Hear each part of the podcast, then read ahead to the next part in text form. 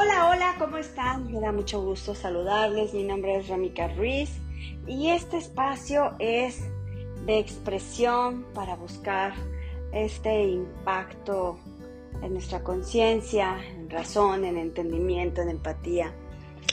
El día de ayer, 8 de marzo, que fue eh, esta, este homenaje al Día de la Mujer, fíjense que fue muy, muy vaciado tal vez, ¿no?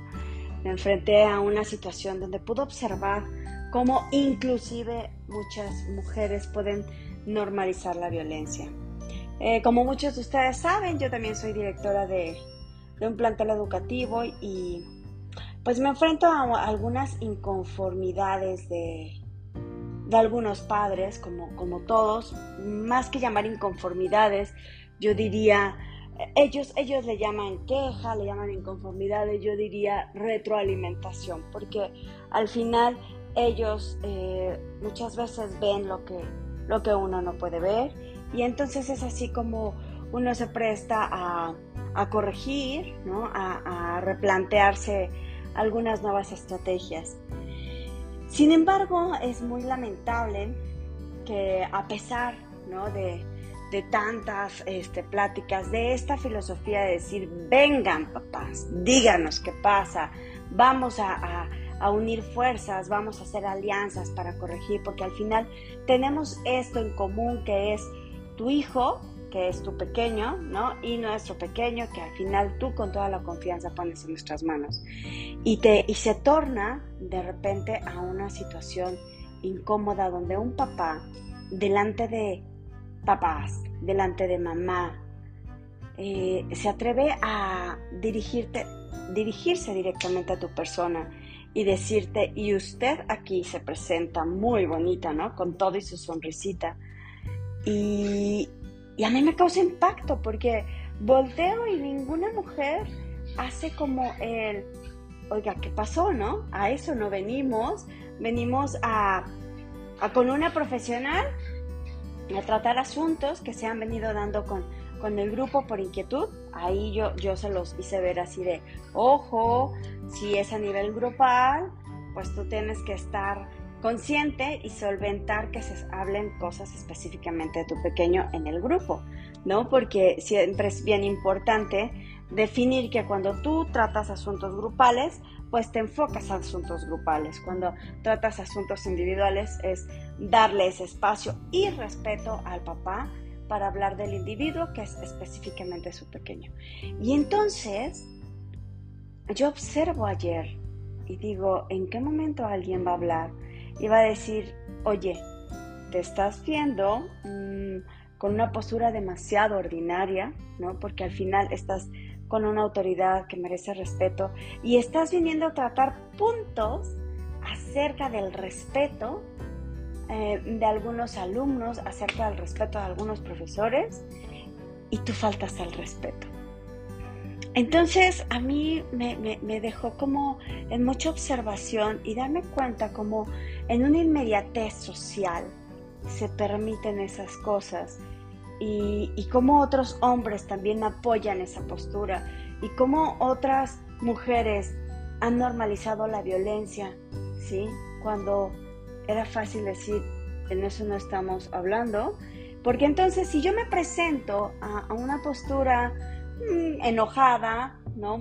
Seria, dirían, es que entonces la maestra con su carota, ¿en qué momento una sonrisa de buenos días, muchas gracias papás, se torna a que tú te sientas agredido y no te sientas atendido amablemente? ¿En qué momento eh, representa algo para ti la autoridad y quieres lastimarla y quieres um, exigirle y quieres... ¿Dónde, ¿Dónde está ese respaldo que entonces nosotros como profesores sí tendríamos que tener? ¿Por qué tanta permisión a los padres de familia? Esto me llevó a la reflexión de decir, ¿realmente voy a hacer un podcast? ¿No? Aparte de hacer catarsis, ¿no? Indudablemente es compartir cuántas, cuántas están como yo.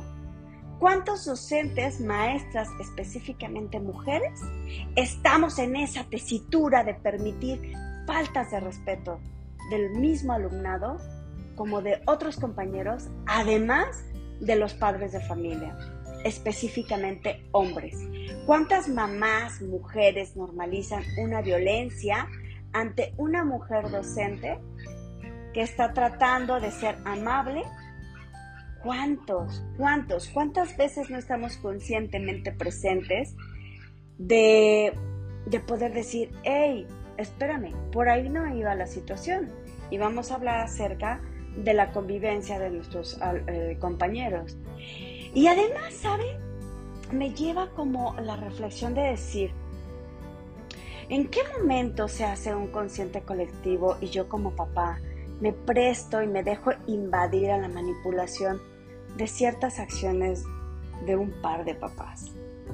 ¿Me explico? Porque la situación como individuo no es la misma la de mi hijo a la de otro niño, ¿sí?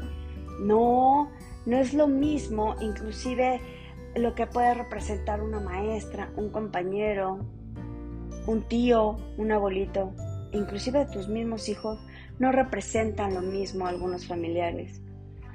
¿En qué momento no aplicas el criterio y te dejas contaminar de la opinión de los demás? ¿Y en qué momento sí te interesa resolver la situación y no ir a reclamar y a quejarte? Afortunadamente te topas con una persona que, que no se enrola, podría decirse, que no se involucra en Oiga, Señor, usted me está ofendiendo. Nada más observar la reacción de los demás. Desde la prudencia, desde la bondad, desde la armonía. De decir, ¿qué puede estar viviendo esta misma mamá con este papá?